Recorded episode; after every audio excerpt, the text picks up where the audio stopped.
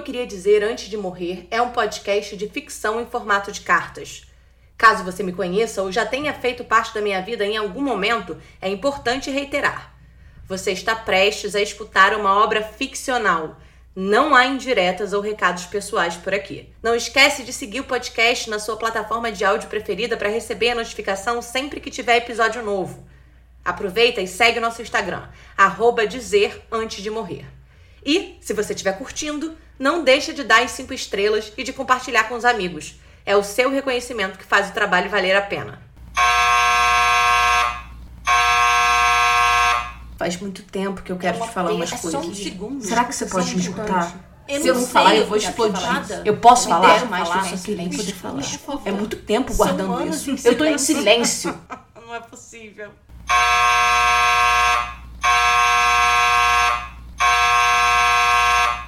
Eu me recuso a acreditar que seja frustração. Seria clichê demais, não acha? Não é possível que esse jeito de lidar com os artistas jovens, com quem está começando, seja inveja da coragem deles. Coragem que faltou ao senhor na hora de escolher que caminho seguir. Eu quero acreditar que o senhor resolveu ser crítico porque essa é a sua vocação a de estar sempre um passo à frente, assistindo, lendo, ouvindo, absorvendo tudo que aparece da sua categoria de obra de arte.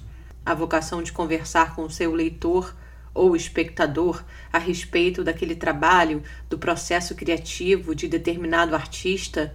Quem é esse artista? Qual a sua trajetória, sua história de vida? Como surgiu a obra, por exemplo? O senhor se interessa pelos artistas?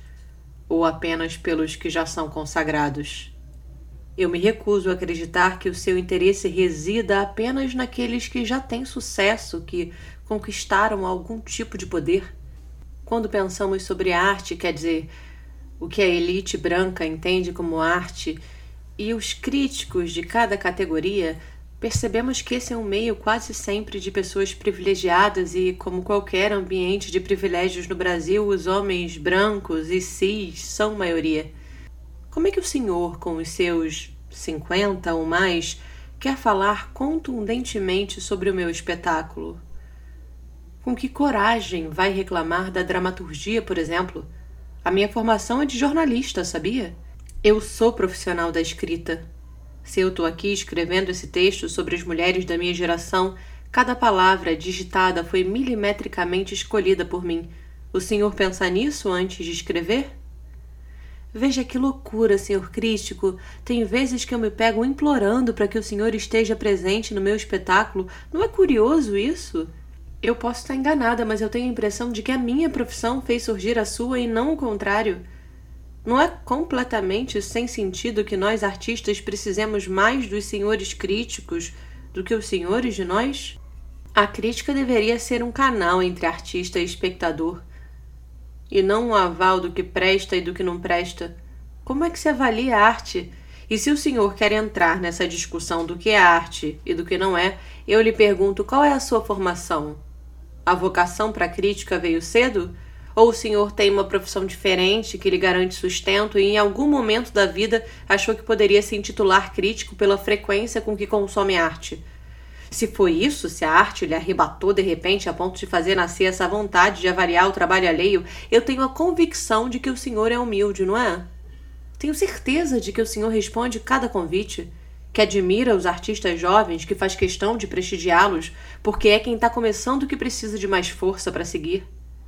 Eu sei que o senhor concorda comigo lá no íntimo. Eu sinto que o senhor tem consciência do lugar que ocupa na construção ou destruição do caminho profissional de um artista. Eu mudei de cidade. Arrumei um emprego de professora de teatro, escrevi muita peça infantil nessa escola. Pouco tempo depois entrei para uma companhia como dramaturga. Nunca recebi um tostão pelos textos que escrevi para eles. Nem eu, nem o elenco, nem o diretor. Foram as aulas que me seguraram. Assinei quatro espetáculos infantis com eles. Nenhuma crítica saiu. Faz pouco tempo comecei a escrever um solo sobre a minha vida, tudo o que eu queria dizer antes de morrer. Chamei uma amiga para atuar e decidi dirigir eu mesma. Sabe o que aconteceu na semana passada? Nós ganhamos um edital de montagem. Minha peça vai sair finalmente do papel. Me desliguei da companhia, eu já não me dava bem com o diretor há alguns anos, fiz uma reunião com a produtora e com a atriz. E semana que vem nós começamos os ensaios. E no meio de toda essa alegria tem um zumbido no meu ouvido, um gosto amargo na boca, um detergente dentro do estômago. É no senhor que eu tô pensando. Eu quero acreditar que quando surge uma jovem dona do próprio projeto autoral que investe todo o tempo e o emocional que possui nessa temporada de estreia, conciliando trabalho, ensaio, produção, o senhor considera tudo isso antes de escrever seu belo texto, não considera? Meu pai era crítico. Quando minha mãe e minha tia decidiram montar um espetáculo juntas, ele se recusou a assistir. Tudo bem, ele tinha bagagem com elas, mas e os outros, hein, senhor crítico? Não foram assisti-los por quê? Elas fizeram quase 30 apresentações, eu acho, e nenhum de vocês apareceu. Será que foi porque o teatro era na zona norte do Rio? Eu me recuso a acreditar que o senhor só assista montagens em bairros ditos nobre. Não é possível. Seria preconceito demais, entende? Escancarado demais. Pelo menos dessa vez eu estarei em cartaz no centro dessa nova cidade e de quebra não é um espetáculo infantil. É capaz do senhor aparecer. É isso que eu falo para mim mesma, para ver se o zumbido desaparece. É que eu estou desembolsando quase metade do dinheiro do patrocínio para assessoria de imprensa, não é assim que a gente faz quando é uma mera desconhecida? Eu deixo de receber para que uma assessora com bons contatos convença o senhor de nos honrar com a vossa presença. Quem sabe o senhor não aparece? E se com sorte aparecer, vamos combinar uma coisa? Mesmo que a peça não seja do seu agrado, não demonstre isso enquanto a atriz estiver em cena. Chama educação.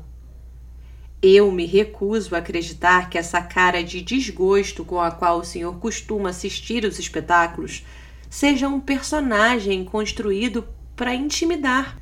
Não faria sentido. Seria de uma crueldade sem precedentes, imagina. Sua mãe deve ter sido internada naquele dia. Ou foi seu filho que reprovou no colégio no final do ano? Semana passada sua esposa perdeu o emprego? Não é possível que seja uma demonstração de poder, não é possível. Deixa o ego para os atores, senhor crítico. Eu precisei abandonar a minha vida para seguir essa, a do teatro. Meu filho, marido, família, amigos, tudo isso ficou na outra vida. Nessa de agora eu sobrevivo Moro num apartamento de 18 metros quadrados. É o que o Teatro Independente me permite pagar. Quantos metros quadrados tem a sua sala, senhor crítico? Eu como verduras com agrotóxico. As minhas roupas são de brechó. Eu tenho três pares de sapato, dois gatos e uma geladeira de segunda mão. O fogão quebrou no mês passado e eu ainda não consegui consertar. Meu prédio não tem elevador. Eu caminho para não pagar passagem e metrô é meu transporte de luxo. Mas eu vivo de teatro. Essa foi a minha escolha. Uma escolha de amor que eu fiz aos sete anos e só tive coragem de concretizá-la agora. É sobre amor, senhor crítico, não é sobre poder.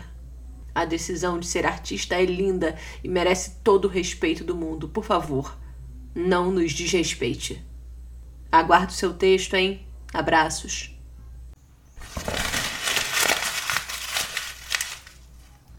Tudo o que eu queria dizer antes de morrer é uma realização de Três Marias Criações Artísticas. Texto, interpretação e produção, Helena ARS. O meu eterno agradecimento a você que nos escutou até aqui. Nos encontramos em breve. Um beijo!